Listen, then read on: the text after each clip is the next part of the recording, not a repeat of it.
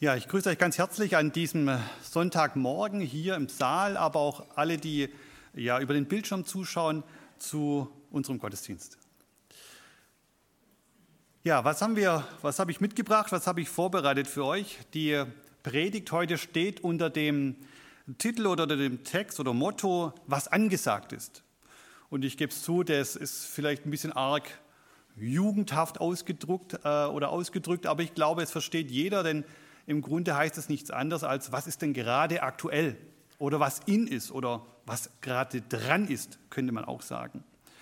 Und ähm, ja, wir haben, und ich habe dann auch diesen äh, Text auch drunter geschrieben, ein Zitat aus dem Bibeltext, der uns heute in der äh, Predigt eben beschäftigen wird. Ähm, lasst uns wachen und nüchtern sein. Also die Frage ist, ist das denn tatsächlich dran? Ist das ein Thema, das für uns wirklich noch aktuell ist? Und äh, damit wir auch eine gute Basis haben, um diese Frage zu beantworten ähm, und uns das anzuschauen, habe ich den Bibeltext ausgewählt aus 1. Thessalonicher 5, die Verse 1 bis 11.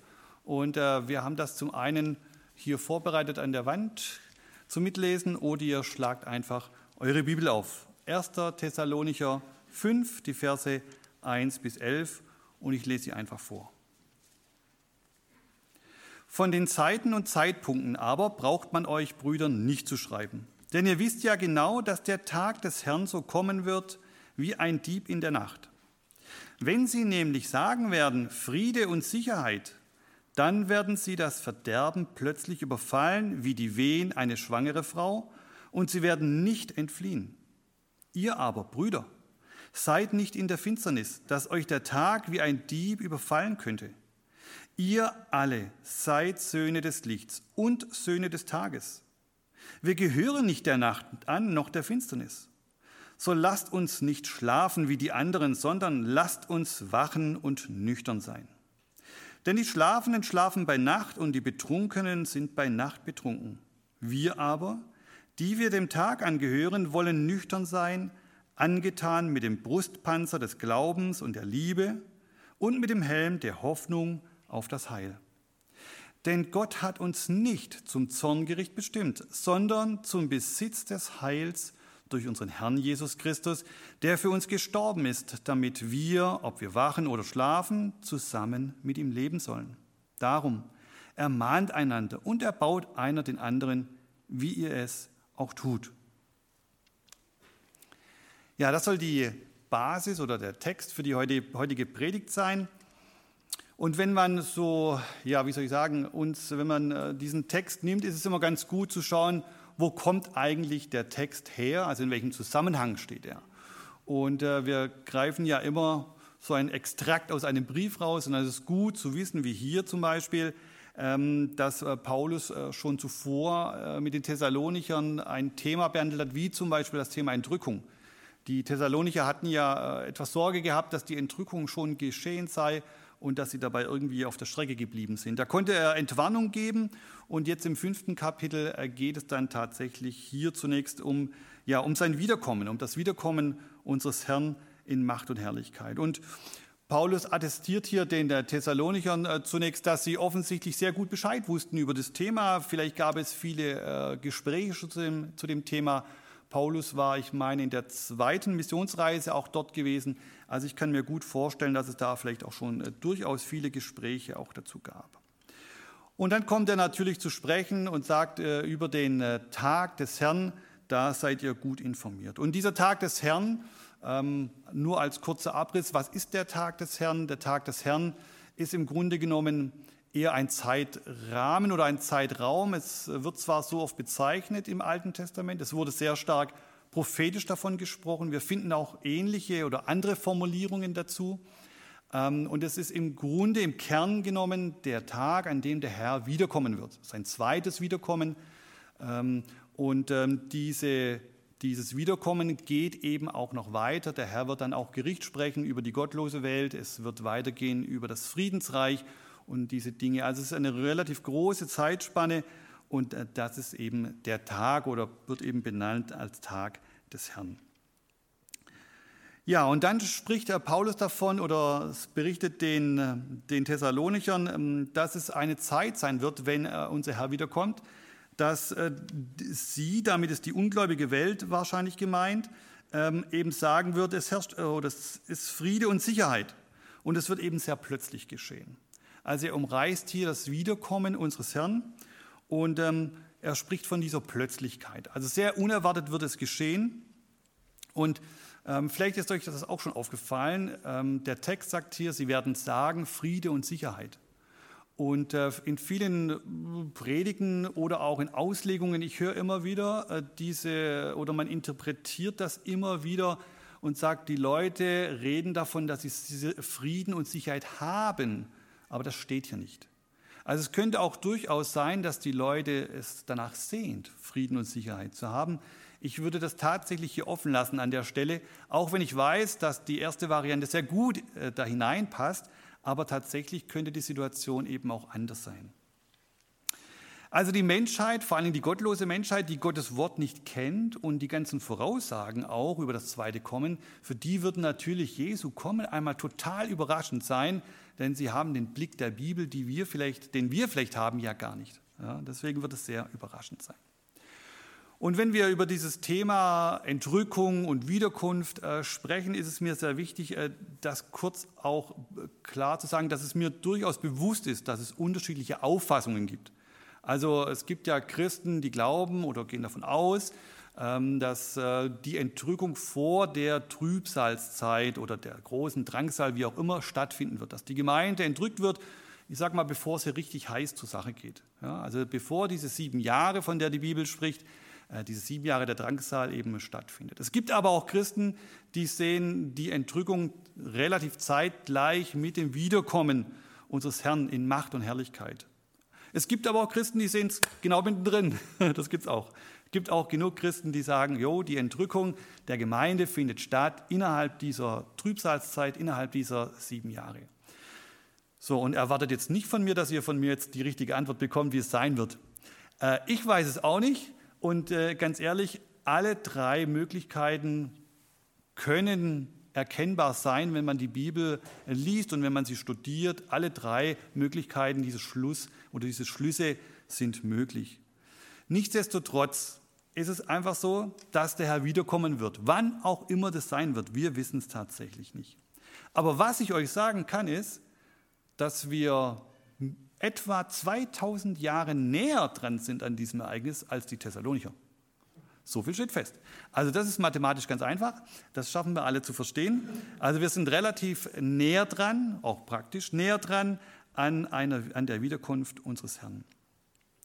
Und zu allen Zeiten, glaube ich, warten ja Christen auf dieses epochale Erlebnis, auf dieses Ereignis, dass Jesus sichtbar wiederkommen wird. Nicht mehr Niedrigkeit als kleines Kind, sondern tatsächlich sichtbar für alle, für die ganze Menschheit, ähm, ganz groß und mächtig. Und manchmal weiß ich nicht, ob es euch, vielleicht geht es euch auch so, da überlegt man, passiert das wirklich, kommt Jesus wirklich wieder? Jetzt hat er sich so lang Zeit gelassen. Ja, wie lange denn noch? Und manchmal gerät das so auch bei uns so ein bisschen in den Hintergrund vielleicht, dieses Denken, ob er wirklich wiederkommt.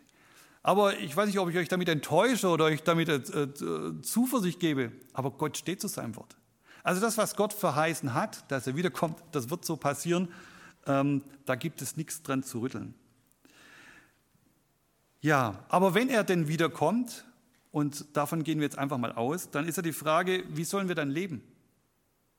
Wenn das so, dieses Ereignis bevorsteht, wie soll, wie, wie, soll, wie soll denn unser Dasein dann eigentlich sein? Was ist denn dann heute angesagt? So ist ja auch das Thema. Und wir werden jetzt einfach mal anhand dieses Textes äh, die ein oder andere Möglichkeit anschauen, wie wir das Leben gestalten sollen in dieser Erwartung. Wir werden das nicht erschöpfen, das geht auch nicht äh, komplett behandeln, aber mit Blick auf diesen Text, das, was uns da gesagt wird, das wollen wir uns anschauen. Und so gehe ich hier auf diese, ich würde sagen, Kernverse der Predigt ein und lese auch nochmal die Verse 6 bis 8. Wozu sind wir eigentlich aufgefordert? Und Paulus schreibt hier, so lasst uns auch nicht schlafen wie die anderen, sondern lasst uns wachen und nüchtern sein. Denn die Schlafenden schlafen bei Nacht und die Betrunkenen sind bei Nacht betrunken. Wir aber, die wir dem Tag angehören, wollen nüchtern sein, angetan mit dem Brustpanzer des Glaubens und der Liebe und mit dem Helm der Hoffnung auf das Heil. Ja, vielleicht geht es euch auch manchmal so. Ähm, ich glaube, das ist vielleicht auch normal. Man liest die Bibel immer wieder und dann begegnen einem Begriffe, die hat man schon ach, so oft gelesen und manchmal denkt man, was bedeutet das eigentlich? Oder man denkt eben nicht drüber nach. Und so ging es mir auch mit diesen beiden Begriffen Wachen und Nüchtern sein. Was meint Paulus hier eigentlich damit? Und ich denke, bevor wir tiefer in die Predigt einsteigen, möchte ich so ein bisschen so einen Unterbau euch liefern und diese beiden Begriffe kurz etwas erläutern, was sie eigentlich bedeuten. Und wir fangen mal mit dem Begriff des Wachens an. Ich glaube, wir brauchen da keinen Duden dazu, um zu verstehen, worum es hier geht. Es ist also wenn Paulus hier steht, wir sollen äh, wachen, dann ist das natürlich keine Aufforderung, äh, jetzt schlaflos zu leben, ähm, sondern es geht natürlich hier um etwas anderes. Ähm, es geht mehr darum, dass wir wachen, also uns auf etwas konzentrieren, dass wir etwas beobachten, dass wir reagieren auf etwas Entscheidendes. Wenn wir das Wort Wachen im Griechischen anschauen, dieses griechische Wort, das dahinter steckt, dann entdecken wir viel mehr. Da steckt schon das, äh, diese, im Wortstamm äh, das Aufwecken oder Aufwachen drin. Also immer die Griechen, werden wir auch nachher mal merken, die hatten immer so ein bisschen den Vorteil, weil die aufgrund ihrer Sprache da wesentlich mehr Bedeutungen drin haben. Ja? Ähm, wenn ihr wollt, müsst ihr mal die komplizierteste Sprache dieser Welt studieren. Wisst ihr, was das ist? Die komplizierteste Sprache ist das Indianisch. Also nicht jetzt von der Aussprache, aber von der Wortbedeutung. Ich habe gelesen, in einem indianischen Wort gibt es bis zu 24 Nuancen und Bedeutungen. Boah, lern das mal. Ne? Nun gut, also die Griechen sind uns etwas voraus. Äh, mit dem, bei dem Wort Wachen, da haben wir mehr Bedeutung drin. Und wenn wir dann mal schauen, wo erscheint oder wo begegnet uns eigentlich das Wort Wachen im Neuen Testament. Und wenn wir hier diese ganzen ähm, Vorkommen rausnehmen, wo, es, äh, wo wir das Wort in, ich sage jetzt mal, in Gethsemane finden, wo Jesus vor seiner Festnahme mit den äh, Jüngern oder die Jünger mit Jesus eigentlich wachen sollten, wenn wir diese Stellen ausklammern, dann bleiben ungefähr, ich weiß nicht, 16, 17 Stellen übrig und zwei Drittel davon stehen immer im Zusammenhang mit dem Wiederkommen unseres Herrn. Also wachen, wenn wir dazu aufgefordert werden, im Neuen Testament scheint es tatsächlich meistens damit zu tun zu haben, um die Wiederkunft unseres Herrn. Ähnlich interessant ist es bei dem Begriff des Nüchternseins. Auch hier brauchen wir, ist uns klar, Nüchternsein heißt, möglichst nicht zu viel Alkohol zu trinken, nicht zu viel Alkoholkonsum. Wir kennen aber Nüchternsein auch als, ähm, als bisschen auch als Charaktereigenschaft. Gell? Da sagen wir, oh, der ist aber nüchtern. Wir meinen damit, der ist so unemotional, fast schon kalt. Ja?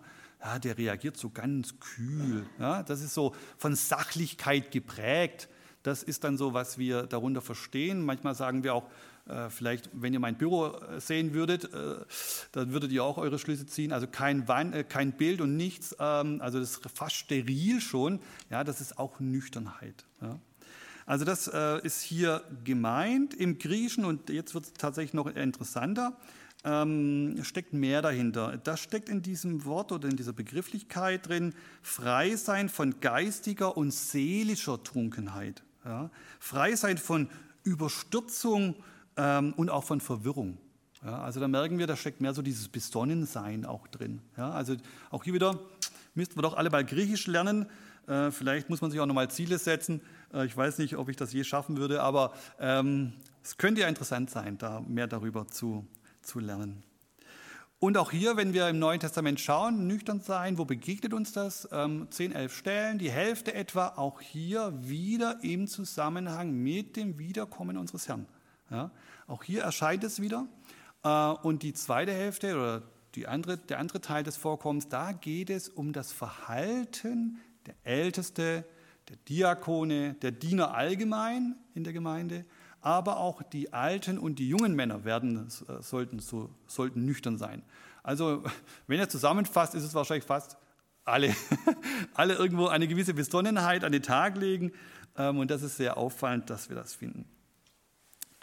Ja, jetzt habe ich also viel investiert in, die, ja, wie soll ich sagen, in die Theorie äh, dieses Begriffes oder in dieses Thema. Und äh, jetzt möchte ich tatsächlich etwas weitergehen und auch äh, überlegen, was bedeutet uns oder was bedeutet es eigentlich, wenn wir aufgefordert sind zu wachen oder nüchtern zu sein.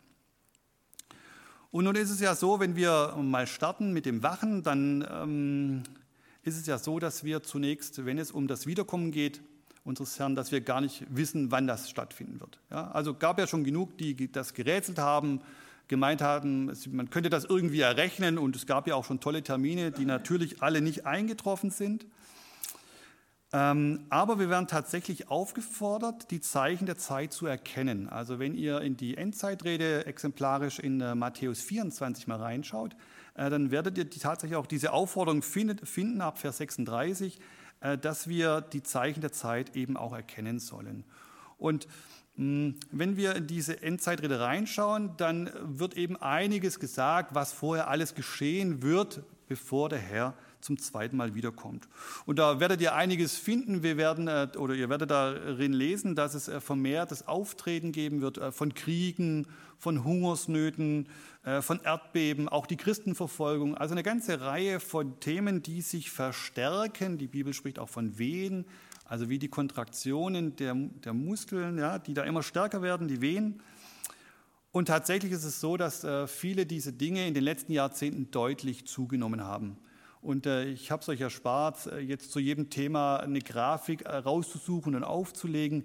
Aber es ist tatsächlich so, dass die Dinge eher zunehmen als abnehmen. Was auch erwähnt wird, ist die Sammlung Israels, dass das Volk wieder zusammenkommt, das natürlich auch seine Erfüllung gefunden hat im Jahr 1948 und auch weiterhin in Erfüllung geht, weil eben immer mehr sich dort einfinden in dem Land. Also wir erleben da auch in unseren Tagen die Erfüllung äh, des prophetischen Wortes. Was aber noch aussteht, was wir auch in der Endzeitrede finden, ist eben das Auftreten des Antichristen. Den haben wir offensichtlich noch nicht gesehen. Wird vielleicht in der Anbahnung sein, ob wir es wirklich erleben, weiß ich nicht. Aber was beobachten wir denn sonst noch? Wir leben ja hier im Alltag, im Beruf, in der Schule, im Studium, wo auch immer wir uns bewegen. Und da beobachten wir relativ viel. Also wir sehen sehr viele Veränderungen in den ganzen politischen Systemen, in, in den wirtschaftlichen Zusammenhängen. Ich weiß nicht, äh, wie das bei euch so an den Arbeitsplätzen ist. Ich äh, stelle fest, dass das immer komplizierter wird, alles äh, zunehmend komplexer. Es gibt auch nette Begriffe dazu. Ähm, das ganze Thema Ökologie, ja, Umwelt, Riesenthema, ja, ähm, alles, was sich da verändert. Ich weiß noch, wo ich in der Grundschule war, da hieß es, der Baum, der Wald ist tot. Also er hat lang gelebt, jetzt geht es ihm wieder schlechter, zwischendrin war es mal besser. Riesenthema, ganze Ökologie und natürlich das ganze Gesellschaftliche. Alles, was sich äh, soziologisch, alles, was sich entwickelt, was sich da so passiert, da werden wir regelrecht überholt von den Entwicklungen. Und wir merken, boah, das ist schwierig. Und dann schauen wir in die, in die ganze technische Welt. Ja, was tut sich da alles? Ja, wenn wir dann so manches lesen in der Offenbarung und denken, worum geht es denn da? Meine Mutter hat früher mal gesagt, vor 50, 60 Jahren, von was reden die da eigentlich? Hey, was, was soll das denn sein? Ja, aber heute, wenn wir das lesen, wenn wir wissen, was zum Beispiel äh, mit, mit in der Waffentechnik alles möglich ist, wenn wir sehen, was äh, beim Bezahlen alles möglich ist, und ihr könnt mir glauben, ich habe viele Jahre Kunden beraten, Firmenkunden zum Thema Bezahlverfahren im Internet, das technisch anzubinden oder das Bezahlen an der, Kassen, äh, der Ladentheke. Äh, also ich weiß, was technisch dahinter steckt und wenn man so manches liest in der Offenbarung, erscheint einem das nicht mehr so weit weg zu sein, wo man früher gesagt hat, was ist denn das? Also jetzt beobachten wir viele Dinge und diese Liste lässt, ließ sich wahrscheinlich unwahrscheinlich lang noch fortsetzen. Aber die Frage, die sich ja stellt, ist doch, was machen wir eigentlich daraus? Jetzt beobachten wir das alles, die Prophetie, die erfüllt wurde oder die sich erfüllt, die vielleicht auch noch aussteht und alles, was wir sonst noch sehen, was machen wir eigentlich daraus? Und ich dachte, wir müssten noch alle richtig rundum zufrieden sein, wenn wir das alles hören und sehen und lesen, so richtig, richtig schönen inneren Frieden dadurch haben, oder? Geht es euch auch so? Also mir nicht. Aber vielleicht geht es euch so. Ja, warum sollte uns das denn bitte inneren Frieden bringen? Das ist doch besorgniserregend, was in dieser Welt passiert. Und das ist heute ein ganz wesentlicher Punkt in meiner Predigt, wozu ich euch heute animieren möchte, nämlich eure Blicke neu auszurichten. Nicht auf die Umstände, Denn wenn wir auf die Umstände achten, dann geht es uns wie ganz berühmten anderen Personen, die dann untergegangen sind, nur weil sie links und rechts geschaut haben und nicht auf, auf den Herrn. Und ich habe manchmal den Eindruck, wir Christen investieren wahnsinnig viel Zeit im Begutachten der Wogen, anstatt auf den Herrn zu schauen. Und ich möchte euch heute neu animieren, dankbar zu sein für die Zeiten. Also ich habe mich auch mal gefragt, oder ob ich das überhaupt fragen darf, hast du schon mal Danke gesagt für die schwierigen Zeiten, für die veränderten Zeiten? Dann sagt ihr, hast du sie noch alle? Ja, ich glaube schon. Denn wir dürfen dankbar sein, weil wir, weil wir sehen, und zwar in verstärktem Maße, dass die Dinge, die der Herr vorhergesagt hat, eintreten. Das müsste uns doch zum Danken bringen. Wir sind live dabei bei Dingen, die der Herr vorausgesagt hat. Und ich glaube, ist, äh, wir sind gern dabei, so, ähm, wie soll ich sagen, Dinge zu interpretieren, das Weltgeschehen. Wir gleichen dann ja auch immer so ein bisschen ab, ja, und das, das ist auch in Ordnung, das ist auch ganz logisch. Wir lesen die Bibel, lesen dort Dinge und gleichen ab, was passiert. Aber ich habe sehr oft erlebt und selber bin ich vielleicht da auch schon reingetappt, ich weiß nicht, ob es eine Falle ist, aber dass man Dinge aus der Tagespolitik, aus dem Tagesgeschehen meint, man müsste es interpretieren und hat dann so seine Erkenntnis und dann ist das genau diese Erkenntnis und dann ist das die einzig richtige. Und ich glaube, das ist tatsächlich äh, gefährlich, wenn wir das tun, wenn wir da einen Absolutheitsanspruch auf unsere Meinung haben. Und die Zeichen der Zeit richtig zu beurteilen, ist gar nicht so einfach. Jesus hatte mal eine ganz interessante Diskussion gehabt äh, mit den Pharisäern. Die haben wir ja heute schon mal etwas gehört von den Pharisäern und mit denen ließ sie sich ja trefflich diskutieren.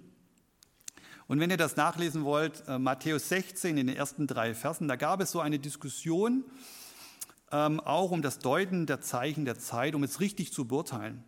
Und dann sagt Jesus zu, zu, zu, zu den Pharisäern, ihr seid ja, ich sage es mal ganz einfach, die Superhelden. Ja? Ihr könnt das Wetter, das könnt ihr super beurteilen. Ja? Wenn es Abendrot hat, dann wisst ihr, hm, nächsten Tag wird super Wetter. Wenn es morgens roten Himmel hat, dann wisst ihr, oh, es kommt ein Unwetter. Ja? Das kennen wir alle, die Bauernregel. Ja? Morgenrot schlägt das schöne Wetter tot. Ja? Also kannten die damals auch schon. Das könnt ihr beurteilen. Aber die Zeichen der Zeit, und äh, so steht es hier zum Beispiel in Matthäus 16, Vers 3, über das Aussehen des Himmels könnt ihr urteilen. Könnt ihr da nicht auch über die Zeichen der Zeit urteilen? Nein, das ist komplexer, viel komplizierter. Und ich möchte nur darauf hinweisen, dass wir immer wieder bedenken sollen bei allem, was wir beurteilen, dass wir eine sehr begrenzte Sicht haben, nämlich auf unser Leben und die ist in jedem Fall relativ begrenzt. Ja, warum sollen wir dankbar sein für solche Zeiten, wenn so ein Virus grassiert? Nicht wegen dem Virus und solche Dinge, sondern tatsächlich, weil der Herr diese Dinge vorausgesagt hat. Auch hier, wenn ihr in die Endzeitrede reinschaut, Matthäus 24 zum Beispiel in den Vers 7, denn ein Heidenvolk wird sich gegen das andere erheben und ein Königreich gegen das andere, und es werden hier und dort Hungersnöte, Seuchen und Erdbeben geschehen. Es ist vorausgesagt, es passiert. Haben wir alles bloß schon vergessen. Die letzte große Seuche 1918, die spanische Grippe, müsst ihr euch mal anschauen. Ich habe neulich ein Buch in der Hand gehabt zu dem Thema. Da steht im Prinzip alles drin. Das hättest du eigentlich nehmen können und alles übertragen können auf die jetzige Zeit. Ja? Weiß, weiß bloß keiner mehr. Ja? Die, wo das erlebt haben, die leben ja alle nicht mehr. Und ich habe dazu sonst nirgends irgendwas gesehen oder gehört. Aber ihr seht, solchen gab es und gibt es immer wieder. Und auch das haben wir jetzt mit diesem Virus. Ich denke, das darf man als solche durchaus auch bezeichnen. Ja, wie kann man das ein bisschen zusammenfassen mit dem Aufruf zu wachen? Ich habe mir gedacht, es ist durchaus legitim, auch gedankliche Szenarien zu machen. Es ist normal, dass man die Bibel liest, dass man da Dinge versucht miteinander abzugleichen und zu schauen, was passt da. Und wir dürfen das und sollen das auch ruhig tun, um zu erkennen, wie weit wir sind. Aber eben bitte nicht unsere eigene Erkenntnis zu meinen, das sei das allgemein Gültige und das allgemein Richtige. Vielmehr sollten wir unseren Blick tatsächlich auf unseren Herrn richten. Ja? Dass er wiederkommt, das sollte uns bewusst sein. Und wisst ihr, ich, ich erlebe immer wieder auch jetzt viele Christen, die unwahrscheinlich viel auch sich beschäftigen mit diesem Thema. Ich kann das auch nachvollziehen, aber wenn man dann natürlich auf irgendwelchen Internet, Internetplattformen sich stundenlang äh, Videos reinzieht und meint, das sei die Bildung, das sei die Meinung, äh, die man übernehmen sollte, dann weiß ich nicht, ob die Quelle die richtige ist. Da würde ich doch ganz ehrlich lieber bei unserer Bibel bleiben. Ich möchte dieses Fazit zum Thema Wachen beenden mit einem Zitat von Augustinus. Augustinus war ein Kirchenlehrer, unter anderem Kirchenlehrer im vierten Jahrhundert äh, nach Christus. Und er hat einmal was ganz Interessantes gesagt. Und äh, man kann sich nicht alles merken, was man so hört heute, aber wenn ihr was mitnehmen wollt, gebe ich euch den Tipp, nehmt das mal mit. Der hat nämlich gesagt, Gott hat uns den einen Tag verborgen, nämlich dann, wann er wiederkommt, damit wir Acht haben auf alle Tage. Und vielleicht ist das äh, ein sehr gutes, eine sehr gute Zusammenfassung zu diesem Thema. Gott hat uns den einen Tag verborgen, damit wir Acht haben auf alle Tage. Ja, Paulus fordert die Thessalonicher aber auf, nicht nur zum Wachen, sondern eben auch zum Nüchternsein.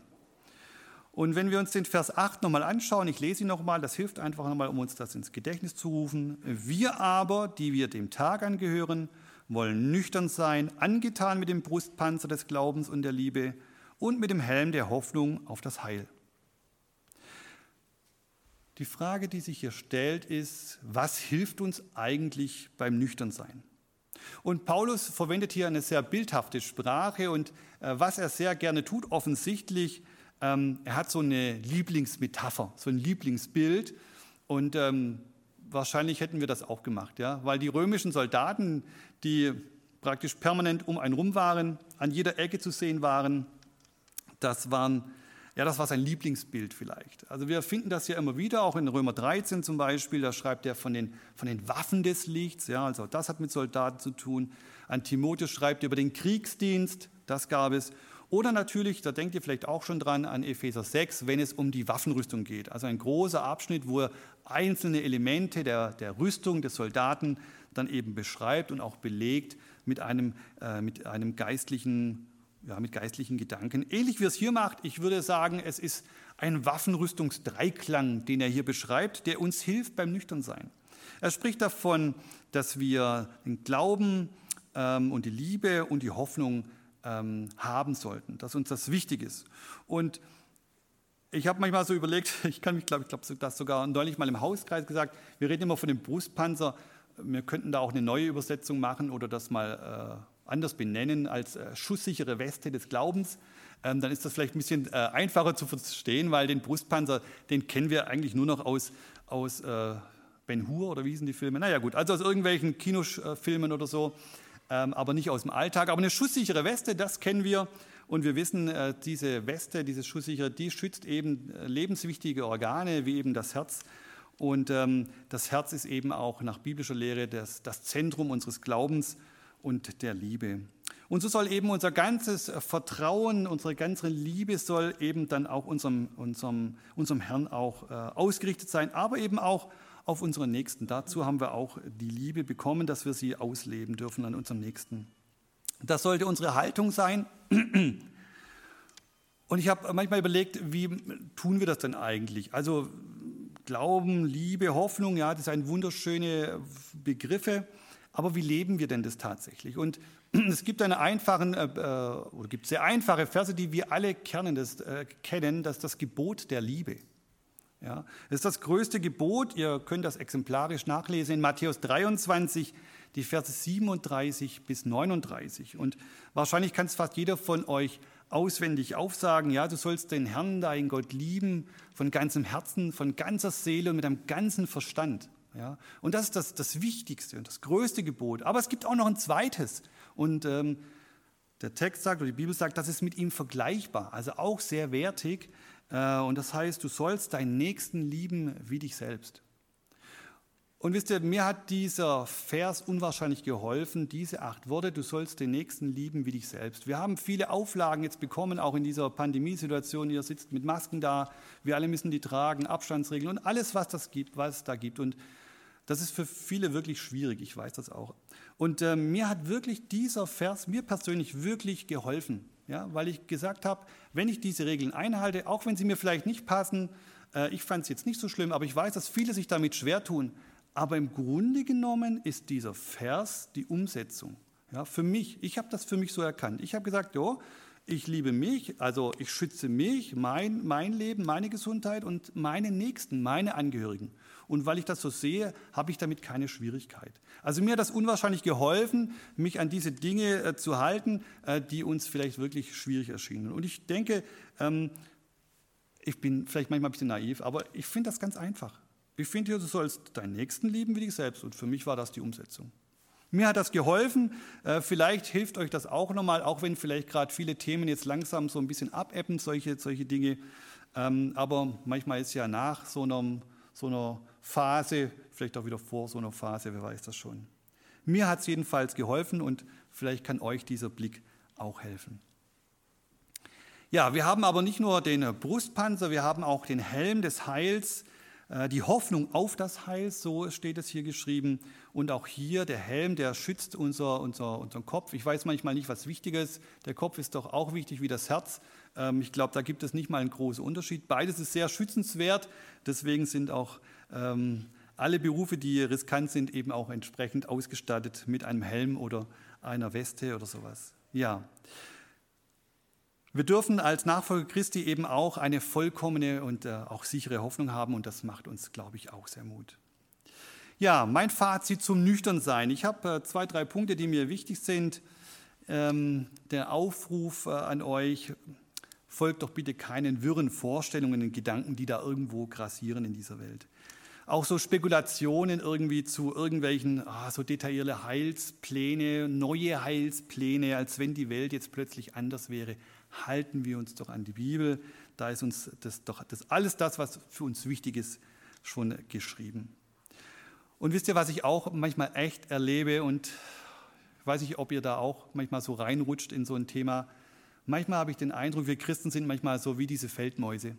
Hm? Ich weiß, ihr kennt auch wahrscheinlich keine Feldmaus, aber ihr wisst, wie die manchmal leben oder wenn ihr spazieren geht, na, wenn die da vielleicht aus so einem Erdloch rausgucken. Diese Feldmäuse, haben Angst. Da draußen ist ein Mäusebussard. Oh, der böse Antichrist, der könnte jetzt jeden Moment kommen und zuschlagen.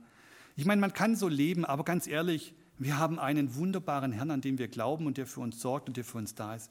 Also leben wir doch bitte nicht in dieser Angst vor diesem Antichristen oder irgend sowas. Und vor ein paar Tagen, und ich glaube auch schon Wochen, habe ich einen Brief von einem Bruder gelesen und dieser Brief hatte geendet mit dem Satz, wir warten nicht auf den Antichristen, wir warten auf unseren Herrn. Und das sollte unsere Ausrichtung sein, dass wir unseren Fokus wieder darauf richten, der Herr hat alles in seiner Hand. Er führt alles aus, wie es, vor, äh, wie es vorgesehen ist. Und das kann uns wirklich viel Ruhe und Sicherheit auch geben und soll es auch geben. Und äh, aus Angst herauszuleben, das, das, ich finde, das ist es nicht wert. Und das haben wir auch gar nicht nötig.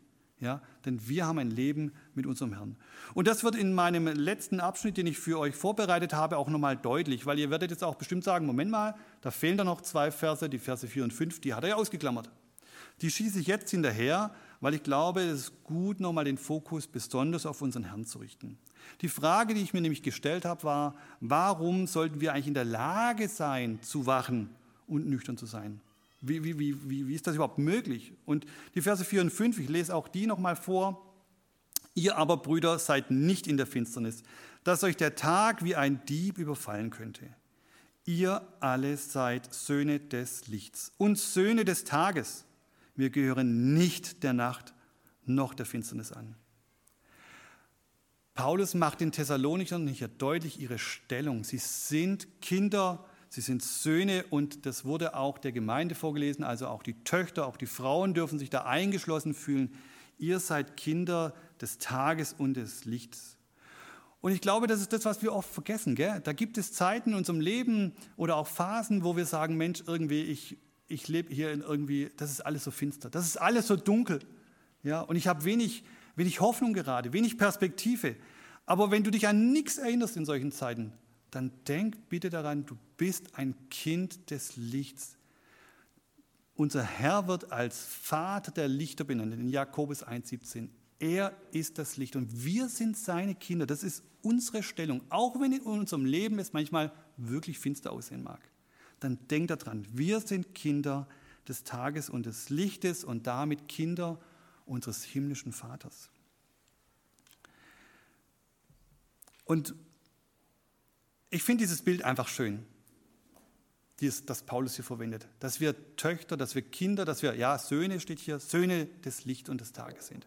Und wenn wir so an, an Licht und Tag denken, dann verbinden wir sehr viel Positives. Ich kann mich zum Beispiel erinnern, ich war früher sehr oft, jedes Jahr ich als Jugendlicher, zwei Wochen lang in einem Sommerzeltlager. Und ich habe das immer genossen. Ich fand das immer super, habe da viel Spaß gehabt, war super Zeit. Aber eins habe ich wirklich immer, ja fast schon gehasst. Das war die Nachtwache. Ah, Nachtwache. Das konnte ich überhaupt nicht abhaben. Also Nachtwache, also überhaupt so schlafen, äh, äh, wachen, bei, also nachts wach zu bleiben, ist für mich wirklich Strafe. Also das kann ich ganz schlecht. Auch in, irgendwie in Urlaub fahren, zu sagen, man fährt mal so um 1 Uhr los in Urlaub, boah, Horror für mich.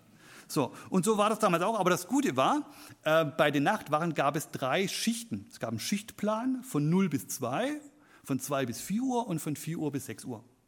Und ich habe immer irgendwie versucht, äh, mich so durchzumogeln, dass ich, wenn ich schon Nachtwache machen musste, wenigstens die 4 Uhr Schicht von 4 bis 6 Uhr machen konnte.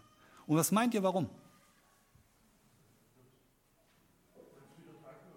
Gell? Ist so, so. So sind wir Menschen, oder? Wenn es dann, dann Tag wird, wenn es hell wird, vielleicht kennt ihr das auch aus anderen Situationen, wenn äh, es dir nicht gut geht oder du kannst nicht schlafen nachts, aber wenn es dann hell wird, dann, dann keimt irgendwie so Hoffnung auf. Dann beginnt ein neuer Tag. Das, das steckt in uns auch irgendwie so drin. So dieses äh, Licht und, und, und Tagsein, das verbinden wir unwahrscheinlich mit Hoffnung. Wir wissen, Licht, das ist, ohne Licht gibt es kein Leben, keine Photosynthese. Nichts würde wachsen oder nichts Richtiges würde wachsen ohne Licht. Wir wissen, das bedeutet Leben und es bedeutet Wärme und Geborgenheit. Und so verwendet hier Paulus diesen Begriff. Und genau diese Attribute als Kinder des Lichts, genau diese Hoffnung, diese Wärme, diese Geborgenheit haben wir in unserem Herrn. Und das ist mir ganz wichtig, dass ihr das heute auch bitte mitnehmt. Ja, Paulus schließt diese, diesen Text äh, mit drei Versen und damit komme ich auch zum Schluss auch der Predigt. Äh, aber auch diese Verse mag ich noch mal äh, gerne lesen, Verse 9 bis 11. Denn Gott hat uns nicht zum Zorngericht bestimmt, sondern zum Besitz des Heils durch unseren Herrn Jesus Christus, der für uns gestorben ist, damit wir, ob wir wachen oder schlafen, zusammen mit ihm leben sollen.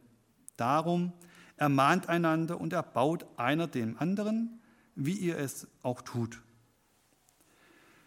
Ja, ich habe ein paar Gedanken, die ich euch gerne mitgeben möchte zum Schluss. Es ist nicht so sehr die Zusammenfassung, sondern eben eher noch weitere Gedanken. Es ist gut, äh, wenn ihr auch zu Hause, vielleicht beim Mittagstisch, oder sonst bei einer Gelegenheit einfach darüber nochmal nachdenkt. Und ähm, so ist ein Gedanke, Paulus fordert uns ja auf zum Wachen und zum Nüchternsein. Und ähm, ich glaube, das führt dazu oder soll dazu führen, dass wir unsere Blicke ganz neu, ganz konkret auf unseren Herrn ausrichten, nicht auf die Umstände. Wir investieren gefühlt sehr viel Zeit und Energie in die Umstände. Ja. Nochmal alles okay, müssen sehen, wir sind ja nicht isoliert in dieser Welt, wir sehen, was um uns passiert, aber bei allem uns nicht Angst und Bange machen lassen, sondern wirklich unsere Blicke auf den Herrn richten. Auch diese Naherwartung, von der ich eigentlich hier die ganze Zeit spreche, ohne es zu formulieren, das sollte ja auch unser Leben bestimmen. Wenn wir wissen, unser Herr kommt bald, dann wird es doch sicher dazu führen, oder sollte es doch dazu führen, dass wir ein Gott wohlgefälliges, ein heiliges Leben auch führen. Das müsste doch unser Antrieb dann auch sein. Und es ist schön, wenn das dann auch so geschieht. Und denken wir daran, alles, was auch so weltweit, was global, was da so passiert, all diese Geschehnisse, die führen zu einem Ziel. Unser Herr kommt. Das werden wir nicht ändern, egal was wir tun. Der Herr führt seinen Plan aus. Da, können wir, da könnt ihr machen, was ihr wollt. Das wird so passieren. Und nehmt bitte diesen Gedanken mit, einmal darüber nachzudenken, wie eure innere Haltung in solchen Zeiten ist. Ist es wirklich so, dass ihr dankbar seid, dass ihr erleben dürft, trotz allem, wie schwierig das ist, zu sehen, der Herr kommt zu seinem Ziel und wir leben und erleben diese Dinge, auch wenn die Umstände dadurch schwierig sind. Und Horst hat mich vorhin netterweise darauf hingewiesen, was glaubt ihr, wie das den Menschen ging vielleicht vor 500 Jahren? Was die gedacht haben? Die haben, die, da werden Menschen gehofft im Mittelalter oder zu, weiß nicht, Christenverfolgungszeiten ganz extrem, lutherische Zeiten, keine Ahnung, wie viele Christen haben da gehofft, dass der Herr jederzeit wiederkommt. Ja, und wie jammern wir manchmal über welche Zustände. Also wir sollten zu einer anbetenden Haltung kommen, das ist, glaube ich, auch ganz wichtig. Und ein vorletzter Gedanke, es ist ja auch irgendwie ganz gut, dass der Herr noch nicht kommt. Es hat einen ganz wesentlichen Vorteil. Denn alle, die noch kein Leben mit Jesus führen, haben die große Chance, das Heil zu ergreifen. Das dürfen wir nicht vergessen. Und ich habe mich gefreut, hier Kinder einzuladen. Joel, ich finde das super. Ja, jeder bringt noch, jedes Gemeindekind bringt noch ein Kind mit, ein anderes Kind. Ähm, das ist super. Das ist genau das, was wir tun müssen. Das ist unser Auftrag, missionarisch tätig zu sein und die Zeit zu nutzen in dem, wo der Herr noch nicht wiedergekommen ist. Ermahnt einander, schreibt er zuletzt, erbaut einander, Erbauen heißt, sich gegenseitig auch zu stärken in geistlicher Form, alles zu tun, was geistlich äh, uns wachsen lässt, uns näher zum Herrn bringt, was uns Jesus ähnlicher macht. Und wenn die Predigt heute dazu dient, dann freue ich mich sehr darüber. Amen.